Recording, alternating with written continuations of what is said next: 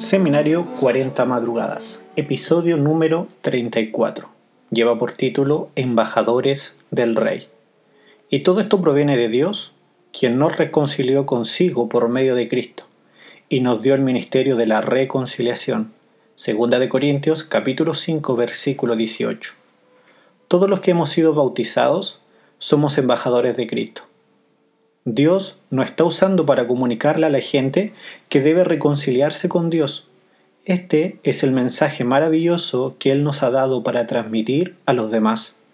En el Antiguo Testamento, el embajador era un mensajero enviado en una misión especial para representar a un rey o un gobernante. Era un intercesor o intérprete.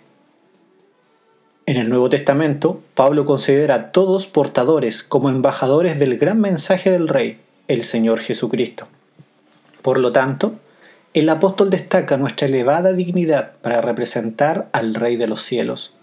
El imperio romano poseía dos tipos de provincias, las senatoriales, compuesta por gente pacífica que no estaba en guerra con Roma, que se había rendido y estaba sujeta al emperador, y las provincias imperiales, que no eran pacíficas y representaban peligro, porque si tuvieran la oportunidad, sin duda se rebelarían contra el imperio de Roma.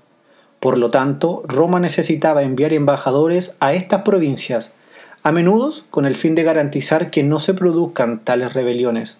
Una vez que los cristianos fueron enviados como embajadores de Cristo, significa que este mundo está en rebelión contra el Señor. En lo que se refiere a Dios, el mundo es una provincia imperial. Así que Dios nos envió como sus embajadores y nos dio el ministerio de la palabra de reconciliación. Por lo tanto, debemos invitar a todos a reconciliarse con Dios. Qué gran honra y privilegio de ser embajadores del cielo para los pecadores rebeldes que se encuentran en este mundo.